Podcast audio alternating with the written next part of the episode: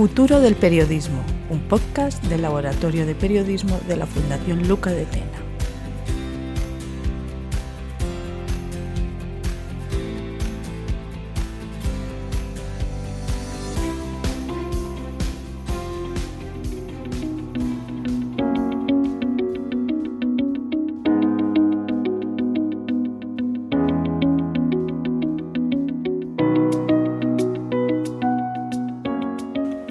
Y bienvenidos a otra edición de Futuro del Periodismo, el podcast del Laboratorio de Periodismo de la Fundación Luca de Tena, en el que cada mes, de la mano de un destacado invitado, tratamos de ofrecer claves que permitan a los profesionales de la industria de los medios, académicos, estudiantes y a cualquier persona interesada en este oficio, orientarse en un momento en el que el periodismo está, como siempre, en pleno proceso de reinvención. Un cordial saludo de quien les habla, Luis Cucarella, en nombre de todo el equipo del Laboratorio de Periodismo. Y en este podcast que cierra 2023 y abre 2024, hemos querido incidir en el que quizá ha sido el tema estrella en los debates en torno a innovación en periodismo, el uso de la inteligencia artificial generativa en las redacciones y en cualquier ámbito periodístico. Enseguida damos paso a la entrevista y presentamos a nuestro destacado invitado, pero antes, como siempre, les recuerdo que si aún no forman parte de la comunidad del Laboratorio de Periodismo, tienen a su disposición una newsletter semanal a la que pueden suscribirse en laboratoriodeperiodismo.org barra suscríbete. Y por supuesto pueden seguirnos en X, la antigua Twitter, en Facebook y si lo desean también en Telegram. En nuestra web laboratoriodeperiodismo.org encontrarán los enlaces. Ahora sí, vamos con la entrevista.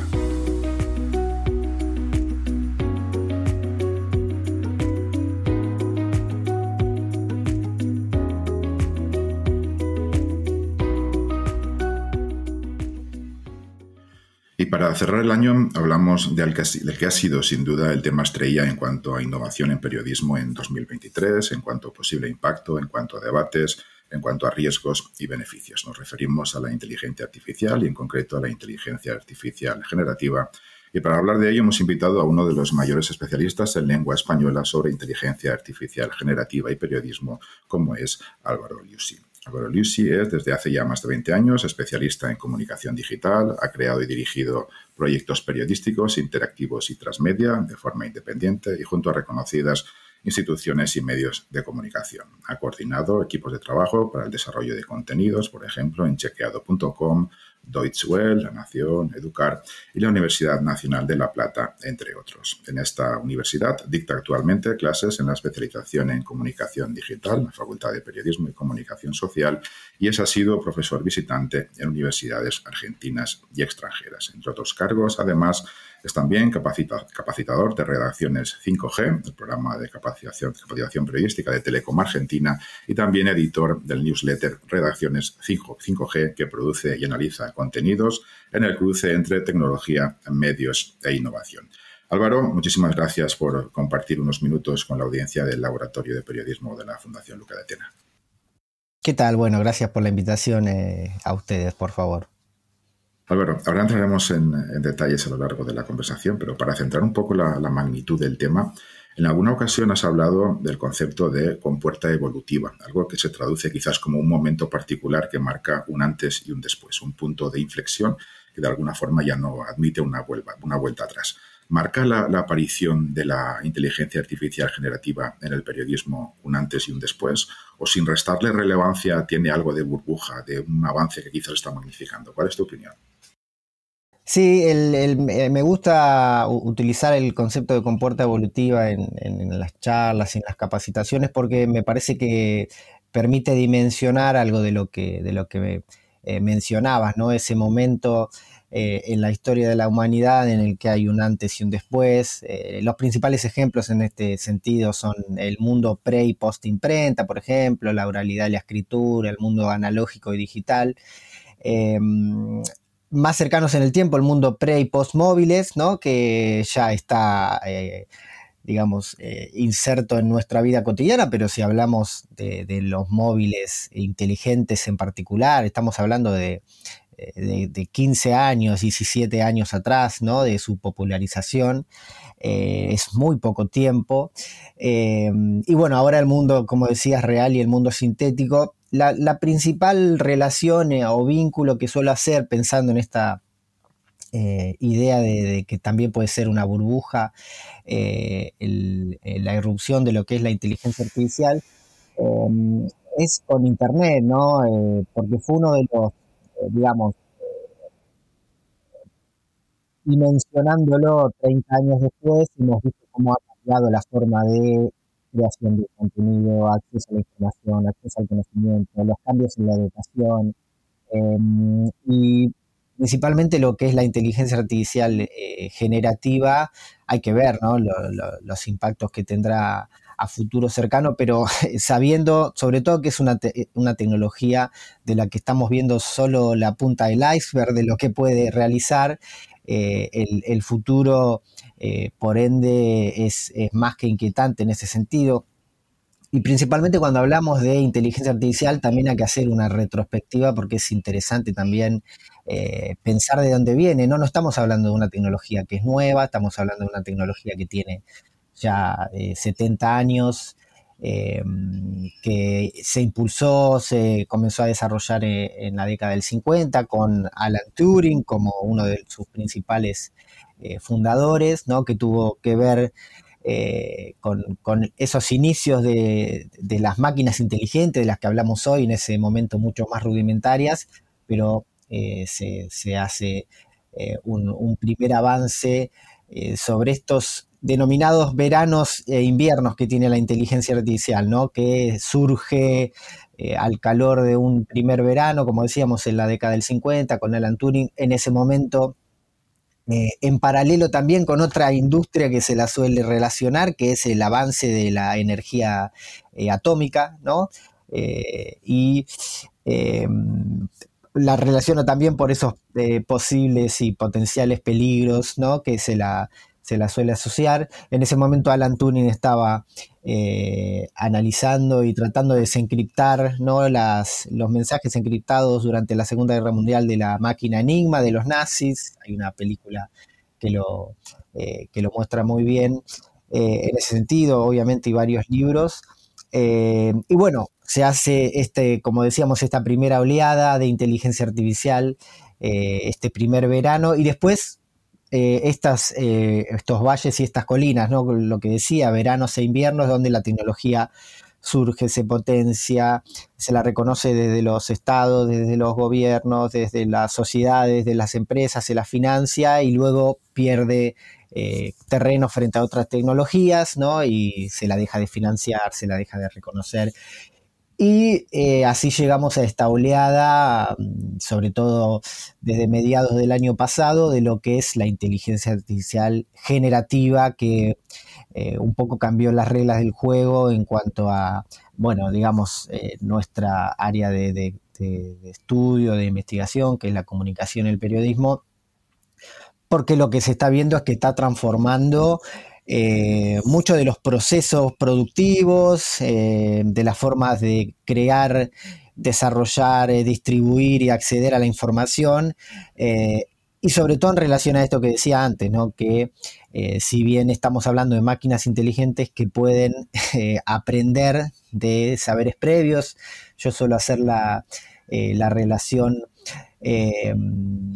eh, digamos, con algunos conceptos también de la antropología, siempre digo, ¿no? Eh, hay, algo interesante que marca esto para entender la, eh, la dimensión de estas máquinas inteligentes en sí, ¿no? que la, principal diferencia entre los humanos y los animales no es el uso de herramientas en sí, hay muchos eh, animales en la naturaleza que usan herramientas, piedras, palos, huesos, digamos. Lo que nos diferencia particularmente a los humanos con los animales es que los humanos podemos modificar esas herramientas en el tiempo y volverlas más complejas, ¿no?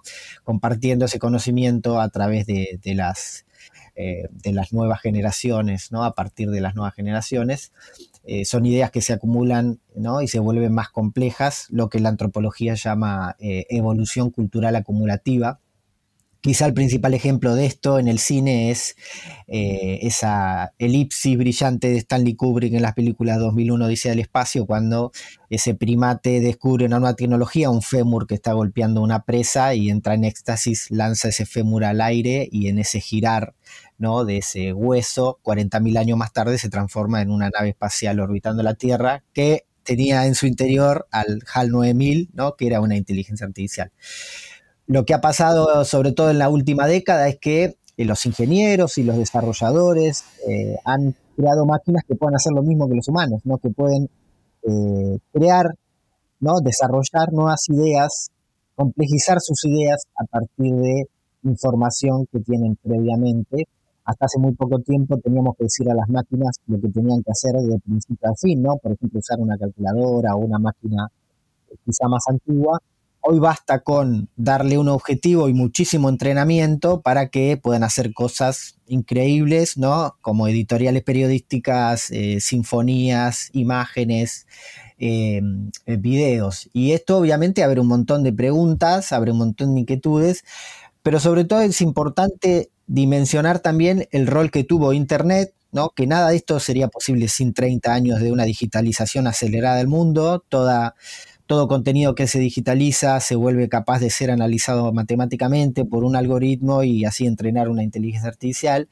Hablamos de eh, revistas, periódicos en papel que se digitalizan y se transforman en páginas web o PDFs. Hablamos de discos, vinilos, CDs que se transforman en MP3. Eh, o de películas, ¿no? O films que se transforman en, archivos AVI, MOV, etc. Eh, y como decía, todo esto abre un montón de interrogantes, eh, principalmente uno de los que más me inquieta y, también los que más me gusta pensar es dónde va a quedar la creatividad humana en este contexto. Eh, y una de las posibles respuestas en ese sentido, debería decir que eh, llegué a esa respuesta luego de una conversación con ChatGPT, es que parte de la creatividad humana eh, tiene que ver con tener conciencia de que somos creativos, ¿no? Y eso al menos las máquinas hasta ahora no lo pueden hacer. también lo importante de esto es pensar que hay hubo otros procesos ¿no? en la historia donde también se ha dado este, estas eh, inquietudes humanas, ¿no? Eh, hay uno en particular que fue cuando nace la fotografía, eh, si no recuerdo mal, en el siglo XVIII, em, que los pintores ¿no? se habían quejado mucho porque decían, bueno, esta nueva tecnología está automatizando lo que nosotros hacemos, ¿no? Algo muy similar a lo que estamos escuchando ahora, eh, pero luego eso, luego de adoptar la tecnología, de conocer eh, las potencialidades, las nuevas narrativas que podía crear esta tecnología, dio lugar, por ejemplo, a movimientos de arte moderno eh, y los pintores dejaron de tratar de imitar a la realidad con su arte y empezaron a explorar otras vías, ¿no? hablando de creatividad, de tecnología y de automatización. Bueno, yo creo que hoy estamos en un punto eh, que puede tener algunos eh, lugares de contacto eh, con ese momento. Mm. Ahora luego te preguntaré por algunos de, los, riesgos, de los riesgos que han mencionado, pero para tener una visión más amplia de, cuál está siendo esa relación en estos momentos entre inteligencia artificial generativa y periodismo, tú conoces bien ese tema, ¿en qué se está concentrando? ¿En qué áreas del periodismo están beneficiándose más de, su aplicación? Porque está siendo muy diverso, vemos todos los días noticias de que tal editorial ha hecho esto, tal otra, otra cosa distinta, pero realmente si tuviéramos que tener una, definición de, de en qué se está aprovechando, ¿cuál sería? Bueno, eh, principalmente eh, lo que, mm, digamos, en, las áreas, hay, tres lugares o tres eh, procesos, áreas dentro de los medios donde tiene un uso directo la inteligencia artificial, dentro de lo que es la integración en lo que es la producción, la distribución y lo que es el revenue en las redacciones. en, en la parte particularmente en la que me suelo centrar, que es con el uso eh, de los procesos productivos directamente con los periodistas dentro de las redacciones. Hay un montón de, eh, digamos, de, usos, ¿no? En lo que es generación de titulares, redacción de noticias, traducción de idiomas, la traducción de formatos, que es algo interesantísimo porque te permite traducir eh, de manera automática eh, audio a texto, por ejemplo, traducir un podcast a un artículo o viceversa, traducir un artículo a través de voces sintetizadas eh, a un guion de podcast y después a un podcast, creación de gráficos, gramática, etc. Em, y obviamente esto eh, permite llegar a, a nuevas audiencias, hacer cosas que antes no se podían hacer. Em, lo que pasa que, digamos, a, la segunda parte de tu pregunta, eh, ha sido un primer año de incorporación de esta tecnología, em, pero en muchos casos hay una entrevista, una encuesta, perdón, de Wanifra de agosto de este año, eh, en la que se encuestó a, editores de, varios medios alrededor del mundo. Y había un dato en particular que me interesaba, que era sobre las pautas de uso o guidelines en relación a esto. Em, y decía que el 49% de los editores permitía utilizar inteligencia artificial generativa en las redacciones, pero solo el 20% establecía guidelines, ¿no? Y esto es fundamental porque eh, podemos obviamente permitir, hemos visto con otras tecnologías anteriores o con el uso de las redes sociales, como eh, muchas veces, que no solo pasa en el periodismo, pasa en la educación o en otros ámbitos laborales también, cómo la tecnología se incorpora de una manera informal por parte de los trabajadores, pero en muchos casos el medio no, acompaña con directrices claras, con la inversión en capacitación, que es fundamental, porque si queremos que los periodistas y las periodistas utilicen esta tecnología correctamente, necesitamos ciertamente eh, capacitarlos y brindarles la información necesaria, el conocimiento necesario y, sobre todo eh, el contexto necesario para que puedan utilizar esta tecnología y que puedan eh, innovar en este sentido. Em, y en, función de lo que es la integración en sí para los medios, ¿no? Eh, sobre todo pensando en la automatización y en la utilización de eh, la inteligencia artificial generativa, eh, yo suelo decir que hay al menos cinco pasos básicos para integrar estas tecnologías dentro de las redacciones, que es la introducción, digamos, inicial de la inteligencia artificial generativa, en lo que es el desarrollo, ¿no? investigar y seleccionar las herramientas y los algoritmos adecuados, crear un equipo interno o colaborar con expertos, digamos, externos en la inteligencia artificial, lo que es la capacitación, lo que decía antes, ¿no? Algo básico y, clave para mí que no es gastar en capacitación, sino invertir en capacitación. Eh, luego el desarrollo de una estrategia, el punto 5, ¿no? establecer los eh, objetivos claros para la aplicación de la inteligencia artificial, definir una estrategia a largo plazo eh, para la integración de esta tecnología, sobre todo en los flujos de trabajo editoriales. Eh, y el último punto que también es clave, porque es una tecnología transversal ¿no? Eh, a las áreas internas de las redacciones, pero también eh, es una tecnología que va a requerir para el periodismo un grado de transparencia mucho mayor del que venía teniendo antes, que es transparentar estos procesos hacia adentro, a nivel interno, con los periodistas, y también hacia afuera con su audiencia, ¿no? explicar qué grado de automatización va a tener una nota, qué grado de automatización va a tener una imagen o si va a ser creada con inteligencia artificial. Eh, por lo menos estos primeros momentos, ¿no? Eh, que se parecen mucho a los primeros momentos cuando se utilizaban las primeras computadoras en las redacciones, eh, los primeros artículos, ¿no? que parecía una novedad, que se utilizaban fuentes digitales, que se habían hecho con computadora, con cámaras digitales. Eh, y, este momento que por lo menos, como digo, en sus inicios va a necesitar ese grado de transparencia hacia las audiencias, eh, que yo creo que eh, en un futuro no muy lejano va a terminar siendo un estándar, ya no va a quizá a importar mucho si una, si una nota va a estar automatizada en un 20, 30, 60 u 80%, siempre dejando, como se dice, un humano ¿no? Eh, eh, en la cadena de producción eh, revisando y, analizando el, contenido publicado. Pero bueno, por lo menos en estos primeros meses de integración de la inteligencia artificial generativa en las redacciones, creo que esos son algunos aspectos claves a tener en cuenta. Mm. Se comenta que quizá una vez asentadas las partes más básicas de la inteligencia artificial en las redacciones se va a trabajar mucho en lo que son patrones de personalización de, contenidos, de información, que va a ser una tendencia creciente, pero que eh, encierra pues, un notable riesgo. ¿no? ¿Cómo puede la, inteligencia artificial ayudar a personalizar contenidos sin caer en esa trampa de, crear cámaras de eco o sesgos informativos que eh, parece que está generando eh, o que está ayudando, según muchos académicos y muchos analistas, a fomentar esta creciente polarización que se vive en muchos países.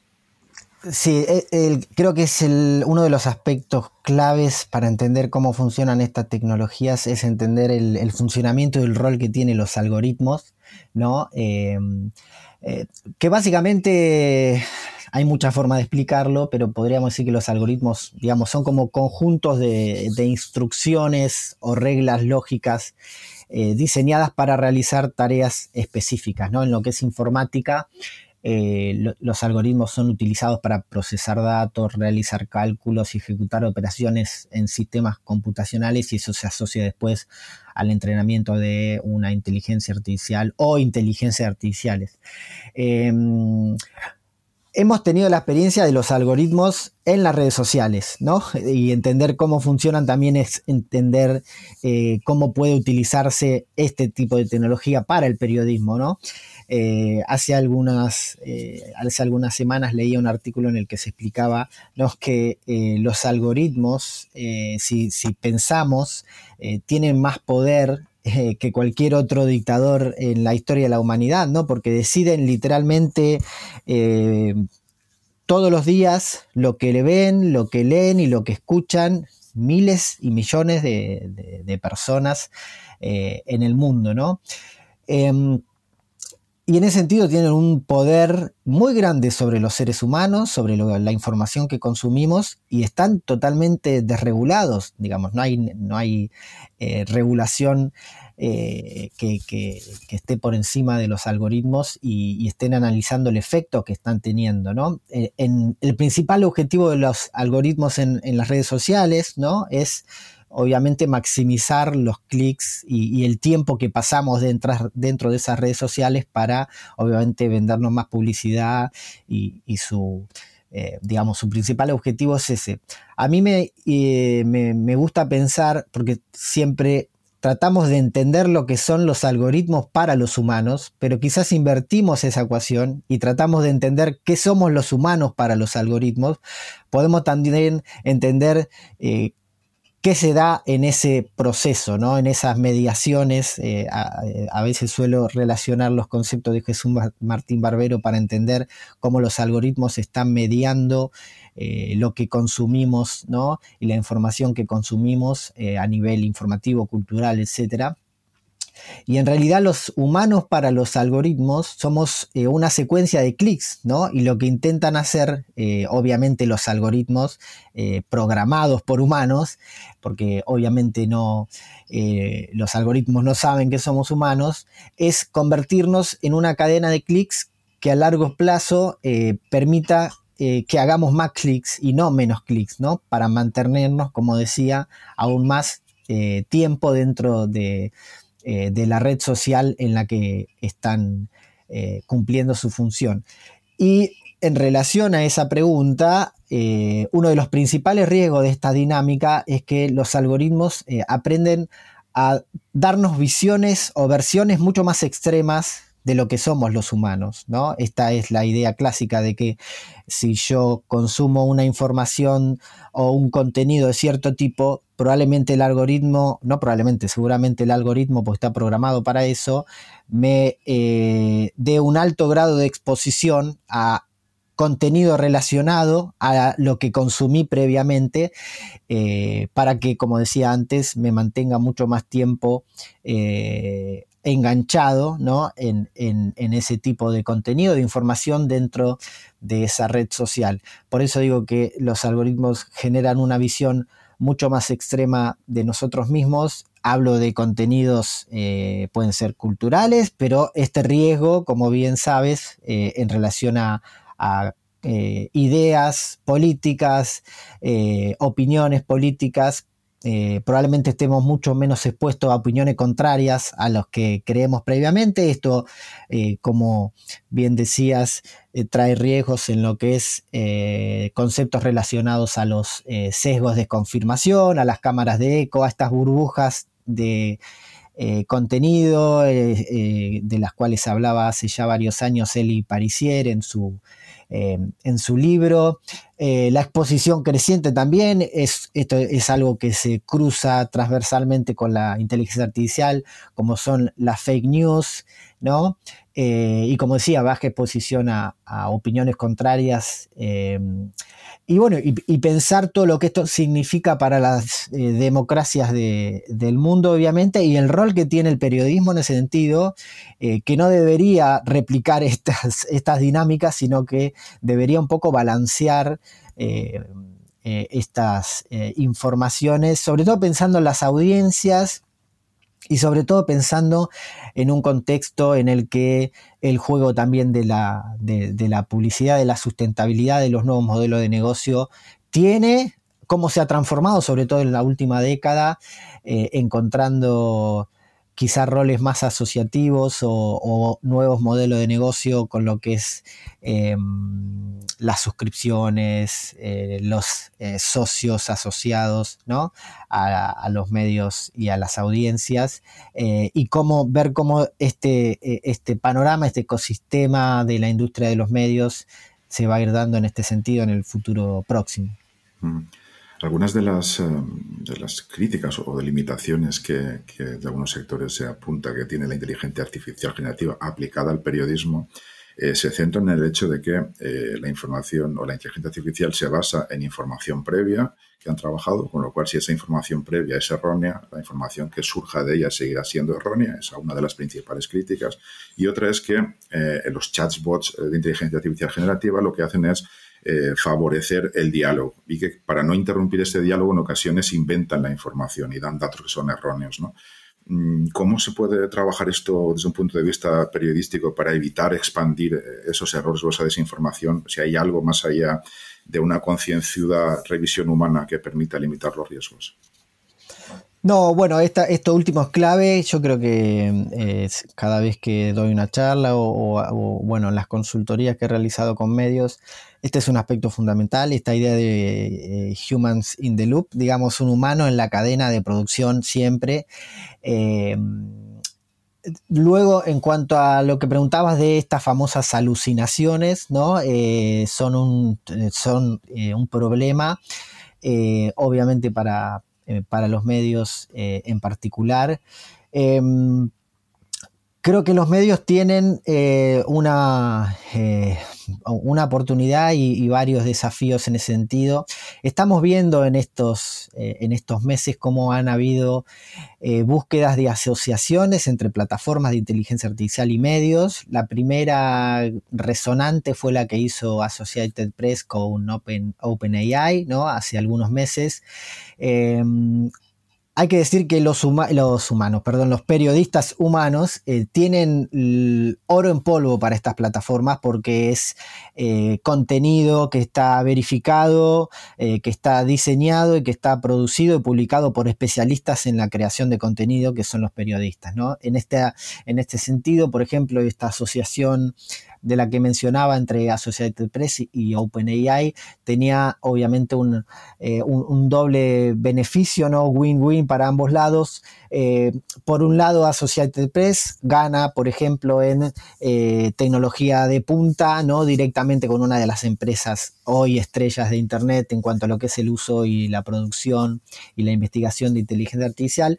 Pero por otro lado, como decía, OpenAI gana en su asociación con eh, la agencia de noticias Associated Press una hemeroteca de más de 40 años, como decía, con contenido eh, que es oro en polvo para estas plataformas, ¿no?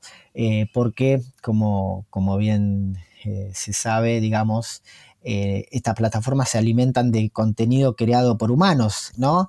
Eh, lo que hablábamos antes, ¿no? La, digitalización acelerada del mundo incluye en estos 30 años de Internet contenido de medios, contenido de foros, contenido de blogs, un montón de contenido que es basura, un montón de contenido que es eh, muy bueno y todo va a parar, entre comillas, a la misma bolsa cuando le hacemos una pregunta a ChatGPT o alguna de estas plataformas de, eh, de inteligencia artificial. Esto también abre un montón de preguntas, por ejemplo, para la industria del SEO, ¿no? Porque estas plataformas, muchas de ellas no nos dicen eh, esta información la encontré en el país de España o en Associated Press o en el New York Times de los Estados Unidos eh, y veremos, ¿no? Sobre todo con el juego que está teniendo eh, Google, que está en alarma, ¿no? Con, la, con, el, con, la, con el creciente, obviamente, popularización de primero de, ChatGPT, pero luego de un montón de otras plataformas en este nuevo ecosistema que se abrió de plataformas de inteligencia artificial, cómo balancea también lo que es el corazón de su negocio relacionado al SEO, pero también cómo se diversifica y, puede eh, crear eh, una eh, o una inteligencia artificial, primero con Bard, ¿no? que no funcionaba tan bien según muchos usuarios en relación a ChatGPT, y ahora con Gemini, que promete funcionar mucho mejor y revolucionar eh, al menos lo que conocíamos como inteligencia artificial multimodal, ¿no? En relación a, otros formatos. Eh, este balance entre lo que decíamos, ¿no? El SEO y eh, su nueva gama de plataformas y de, sobre todo de, tecnología relacionada a inteligencia artificial que luego se, irá eh, integrando a su suite de, plataformas y de productos, ¿no? En lo que es Google Drive, eh, sus plataformas como YouTube, como Gmail, que estamos viendo de a poco cómo se va integrando, eh, pero bueno, veremos cómo se da en ese sentido. Y particularmente lo que, lo que consultabas, esta relación entre los medios y la inteligencia artificial también tiene, digamos, varias aristas. Eh, hablaba recién de eh, la, eh, las diferentes reacciones. En primer lugar, la asociación, por ejemplo, como hablábamos de OpenAI y Associated Press. También hay muchos medios que han decidido bloquear a las inteligencias artificiales. ¿no? hay un sitio que se llama eh, eh, Palewire, de un periodista, Palewire en, Twitter, eh, que en el sitio homepage.news hace un relevamiento de todos los medios que han bloqueado ¿no? a GPT Bot de OpenAI, porque aducen esto, ¿no? que las reglas aún no están muy claras, que nadie les... hay, un, hay una eh, un artículo del Washington Post de hace algunos meses en el que hacía un relevamiento del, eh, del corpus de contenido de datos con el que se había alimentado la inteligencia artificial de Google, el C4, que analizaba que cerca de eh, los primeros 100 sitios que más información habían aportado o, no aportado, digamos, de los, primeros sitios de donde más información se había extraído para eh, alimentar a esta inteligencia artificial, eh, cerca del 65% eran medios de comunicación, pero eh, de ahí viene el, error previo, nadie había ido a tocar la puerta de estos medios y a preguntarles si podían utilizar ese contenido. Entonces, aún las reglas del juego no están muy claras y muchos medios han decidido bloquear ¿no? a las inteligencias artificiales, por lo menos hasta que las reglas estén eh, un poco más claras en este sentido. Mm.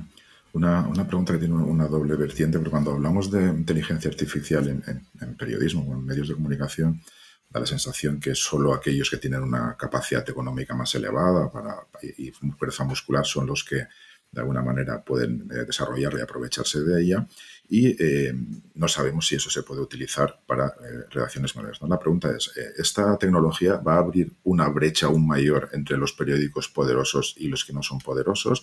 Y si no es el caso que también se puede aprovechar por los pequeños, ¿cómo pueden aprovechar la inteligencia artificial las pequeñitas redacciones que todavía ni siquiera se han planteado la posibilidad?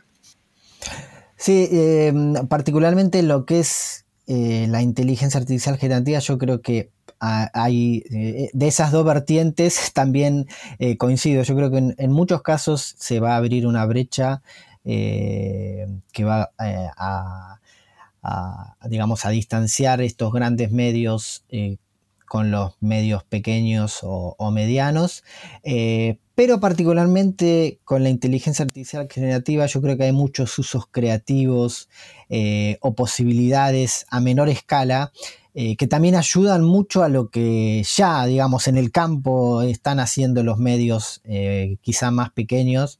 Lo digo, digamos, con conocimiento de causa por haber eh, realizado algunas consultorías con medios más pequeños, en los que permiten automatizar con pequeños prompts, por ejemplo, y dejar eh, con un uso básico, por ejemplo, de, ChatGPT 3.5, que es la versión gratuita de ChatGPT, ni siquiera pagando eh, la versión eh, de pago o teniendo una versión de pago ya integrada a su CMS, la posibilidad de automatizar la creación de algo básico, ¿no? Lo que ya se, venía haciendo quizá en grandes medios de hace tiempo, los resultados deportivos, los, eh, información de servicios, información de clima, las noticias de agencia, reversionarlas para que eh, puedan eh, ser mejores instanciadas para los buscadores, la recomendación de títulos para que funcione mejor en SEO. creo que hay un montón de usos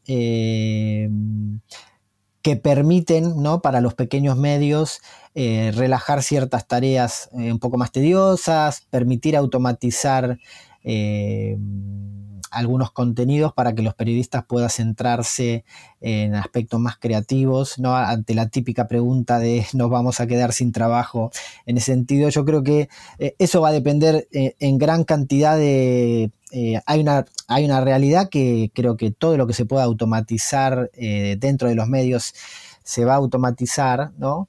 Eh, pero creo que también como ha pasado en otras oportunidades con otro tipo de tecnologías, hablamos hoy de, la digitalización en particular, la morfología de las redacciones va, va, a cambiar, ¿no? la arquitectura de las redacciones va a cambiar, yo creo que se van a incorporar también eh, otros, eh, otros perfiles profesionales que ya lo hemos estado viendo durante este primer año en principio, como ha pasado con las redes sociales, de alguna manera informal, después eh, siendo institucionalizados por, eh, por, las empresas de comunicación, por los medios de comunicación. Eh, hace hace justamente escribí un artículo para las predicciones del año 2024 del Nieman Journalist Lab de la Universidad de Harvard, en, la que en la conclusión decía esto, quizá y paradójicamente el futuro eh, tenga un alto grado de automatización para volver a un periodismo más humano en el que el periodista pueda conectarse con las historias más cercanas, con su comunidad, ¿no? con su audiencia. Eh, habrá que ver cómo se da ese balance, ¿no? Obviamente no lo vamos a, poder resolver hoy, eh, pero hay, digamos, unos caminos o unos futuros posibles en ese sentido, unos escenarios de futuro que, pueden, que pueden tener un, eh, digamos, un, rasgo interesante y, que, no, que no todo sea negativo, digamos, ¿no? Sin, dejar de tener en cuenta los, eh, los desafíos, los enormes desafíos que tiene esta tecnología, empezar también a diseñar eh, esos futuros para el periodismo. Al final, una gran parte del éxito de, la inteligencia o de esa interacción con la inteligencia artificial generativa es ser capaces de generar los prompts adecuados, ¿no? esas órdenes que al final se le, se le dan a la, inteligencia artificial. ¿no? En tu experiencia y para aquellas personas que todavía no han tenido un contacto eh, reiterado con, ChatGPT, por ejemplo, ¿cómo, ¿cómo, deben ser esas, esas órdenes para que un periodista pueda aprovechar todo el potencial? Si hay algún tipo de patrón concreto para que haya mayor garantía del éxito, lo digo porque incluso hay algunos informes, no sé si son son fiables de que dicen que incluso cuando presionas a la inteligencia artificial generativa diciendo que te juegas el puesto de trabajo, la reacción o el valor es, la calidad es mucho mayor que si no le dices nada. Hay trucos, patrones, ¿cómo sería esa idea de cómo dirigirse a un bot conversacional? Sí, hemos visto eh, cuando mostramos este tipo de tecnología a amigos o hasta mismos colegas o periodistas en las redacciones, muchas de las primeras frustraciones están relacionadas a, un uso eh, o a un desconocimiento de estos pequeños, eh, no llamaría trucos, sino digamos, taxonomías o, utilizaciones de términos correctos para que nos podamos comunicar correctamente, digamos, con, eh, con las máquinas, ¿no? Eh, hay, hay, al menos tres factores claves en este sentido. Digamos, hay, un, hay, un, primer factor que es esto que hablamos antes, que es entender eh, certeramente cómo funcionan estas tecnologías ¿no? por detrás, como para también entender los resultados que nos pueden dar, no pensar en esta tecnología como algo creativo, sino entenderla que funciona como eh, en niveles mucho más superiores, pero eh, un, funcionamiento similar a estos eh, textos predictivos que tenemos en nuestros teclados de los móviles, ¿no? que va prediciendo lo que estamos poniendo palabra por palabra, ¿no? y luego nos, nos devuelve un resultado. Eh, en formato conversacional, ¿no? Eh, y en relación a eso, hay al menos tres puntos claves eh, cuando queremos utilizar una plataforma de este tipo. Primero, en relación al rol que le damos, ¿no? Para que entienda hacia, digamos, hacia qué parte de la información o del contenido queremos orientarlo, ¿no? Por ejemplo, decirle, bueno, quiero que actúes como un periodista especializado en podcast luego eh, darle el, input de lo que queremos que haga. Quiero que escribas un guion sobre inteligencia artificial y periodismo para un podcast de 10 minutos eh, y luego darle eh, un input de salida, ¿no? el formato que queremos que nos dé esa información. Quiero que este guion esté en un formato, no sé, de Excel, donde cada eh, cuadro me dé el minuto y el contenido que debería tener. Con esas tres instrucciones básicas, muy probablemente la experiencia de uso de esta herramienta sea mucho mejor eh, que eh, lo que solemos utilizar, por ejemplo, con Google, que fue quizá la primera eh, relación o analogía que hicimos cuando surgió ChatGPT, ¿no? Eh, un poco lo que decía Marsha McLuhan, ¿no? La, digamos, el nuevo medio, el contenido nuevo medio es un viejo medio. Muchas de las personas, ¿no? cuando surgió ChatGPT lo usamos para preguntarle cosas, ¿no? Porque estamos o, para buscar, mejor dicho, ¿no? Porque estábamos acostumbrados ¿no? al rey de Internet, en este caso que era, que era Google, pero su funcionamiento es bastante, eh, digamos, eh, disímil en algunos eh, casos. ¿no? Siempre digo que Google usa estos robots spiders ¿no? que analizan el contenido que hay en Internet y nos devuelve los resultados en formato de lista. Y ChatGPT particularmente eh, tienen eh, estos eh, robots que, siempre digo, hablando mal y pronto, se tragan el contenido que hay en Internet y nos devuelven nuestros, nuestros búsquedas ¿no? En, en, un formato conversacional. Y ese es un cambio fundamental, sobre todo para el periodismo. ¿no? Ya no accedemos a la información, sino que eh, conversamos con la información.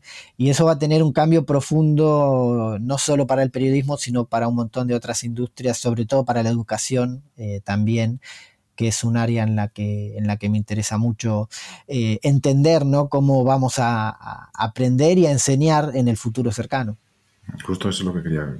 Nos quedan dos preguntas y esa es una de las que quería que profundizáramos un poco, ¿no? la formación de los futuros periodistas. ¿Qué cambios consideras que, deberían ejecutarse o tenerse en cuenta en, las escuelas de periodismo para preparar adecuadamente a estos futuros profesionales en el uso de la inteligencia artificial y si ya hay algo que podamos avanzar, de algo que se esté haciendo en algunas universidades que conozcas que esté teniendo un efecto positivo.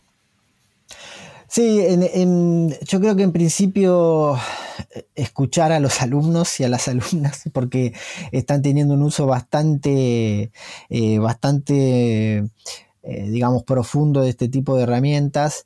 hay también un miedo rondando, estamos hablando de, obviamente, de educación superior, de educación universitaria. Me ha tocado dar charlas para, para docentes también de universidades y de eh, escuelas, como se le llama en Argentina, primarias y secundarias. Yo creo que hay diferentes niveles en este sentido de, miedos y de, de ideas, ¿no? Eh, ante esta pregunta de que el docente ya no va a tener eh, lugar eh, con una tecnología que permite la personalización del contenido para sus alumnos, yo creo que todo lo contrario, al menos en los niveles iniciales estamos hablando secundarios y, y, primarios, porque no tienen algunas capacidades cognitivas ¿no? que quizá tienen los alumnos que en este momento han llegado a, la educación superior, a la universidad. Eh, creo que el rol del docente hoy es fundamental, ¿no? Porque permite eh, analizar esas capacidades y, sobre todo tener un pensamiento crítico frente a estas tecnologías que es fundamental, que quizá alumnos eh, más eh, en edad eh, menores, digamos, como decía, escuelas secundarias o primarias no lo tienen, y creo que eso va a ser obviamente fundamental. Y en relación a, la enseñanza del periodismo con estas, estas tecnologías, yo creo que como en otros ámbitos hay, hay usos que creo que van a ser muy interesantes lo que hablábamos de la personalización, ¿no? de, la, de la educación, yo creo que hay un punto fuerte para, explorar.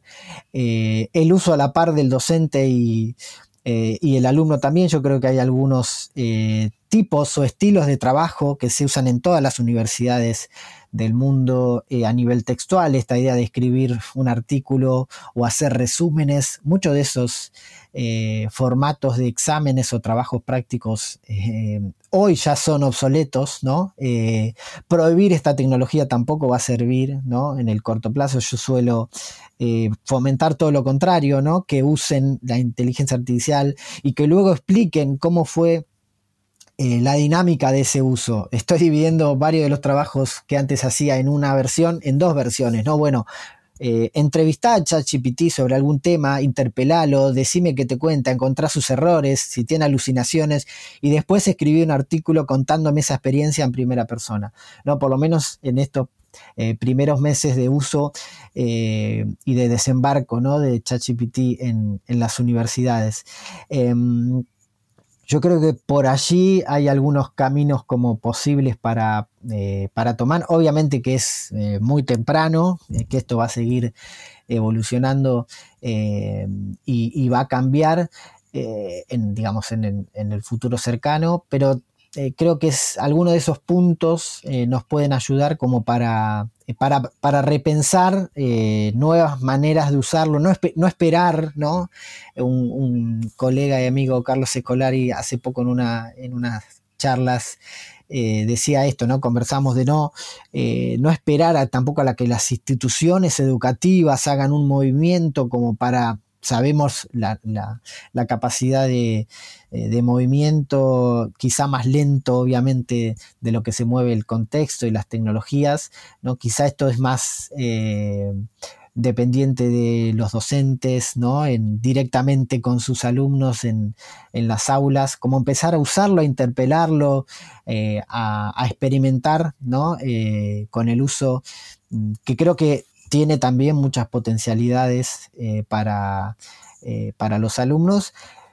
Y también eh, desde hace tiempo veo un riesgo de, esto lo, menciono porque está relacionado con las universidades, con la enseñanza del periodismo, pero también con las primeras prácticas que suelen hacer los periodistas más jóvenes y las periodistas más jóvenes en las redacciones. Eh, que creo que es algo que particularmente me preocupa, sobre todo para saber cómo vamos a estar formando a esos periodistas en el futuro.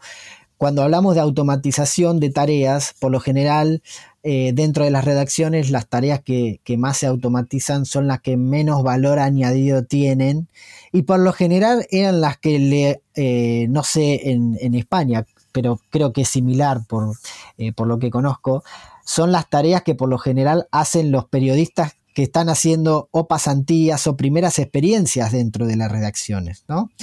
Y si automatizamos estas tareas con la inteligencia artificial, muchas de esos periodistas recién recibidos o, a punto de recibirse que están haciendo tareas o sus primeros pasos dentro de las redacciones, eh, si estas tareas están automatizadas, muy probablemente no tengan eh, o, al menos deban redefinirse sus primeros pasos dentro de los medios.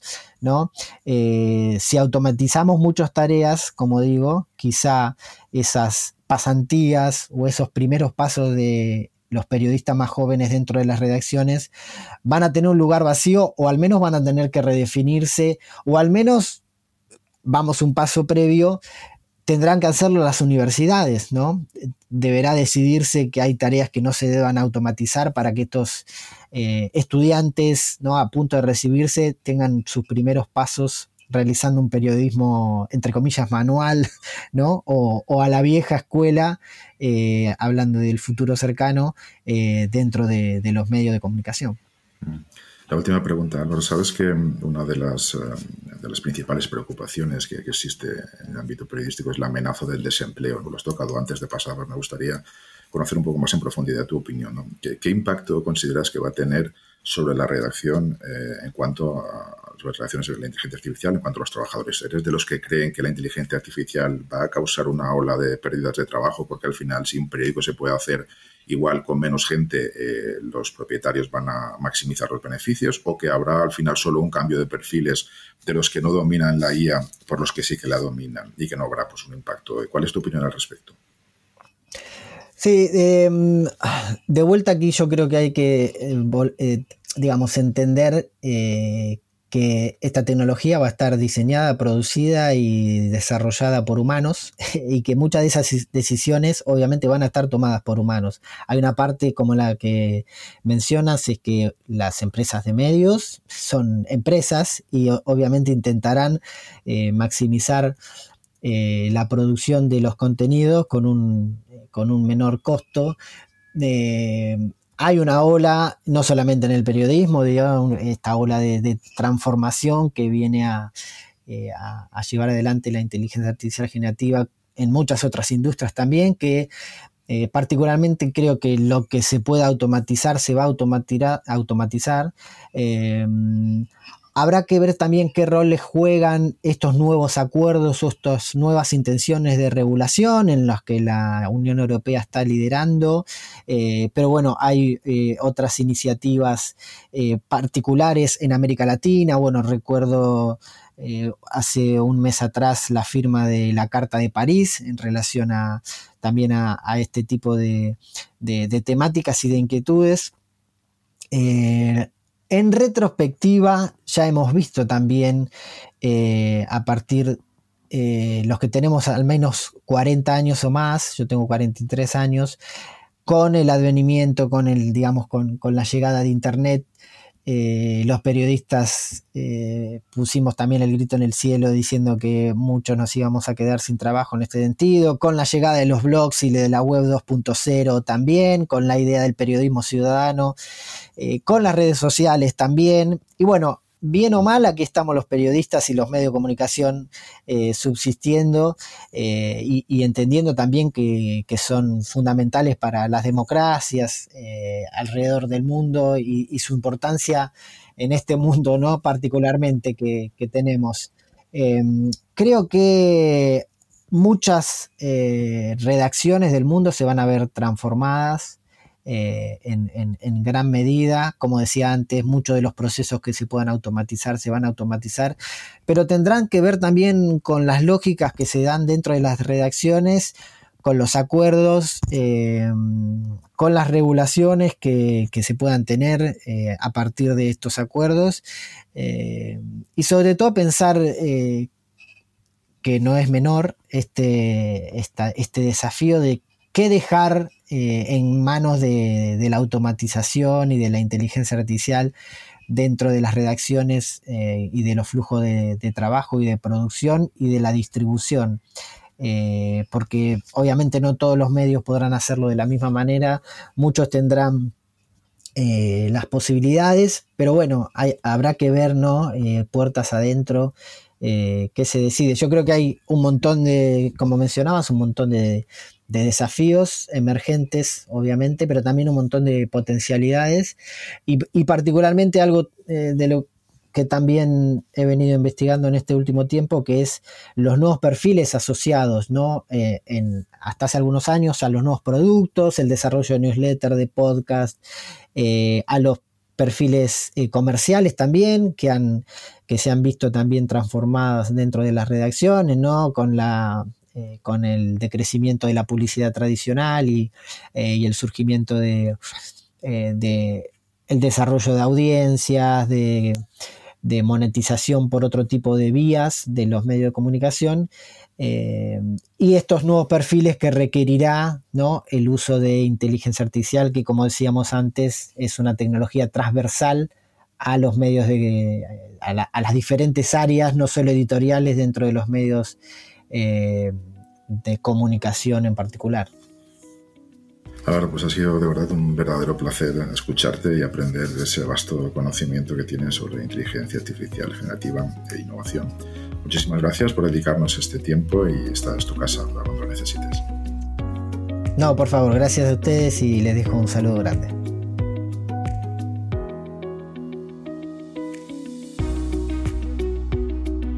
Hasta aquí este podcast con el que despedimos 2023 y damos la bienvenida a 2024. Nuestros mejores deseos para que este año sea un periodo lleno de nuevas historias, descubrimientos y aprendizajes. Si así lo desean, continuaremos acompañándoles en este viaje informativo sobre el futuro del periodismo mes a mes en este podcast y día a día en el laboratorio de periodismo. Gracias por escucharnos y hasta la próxima.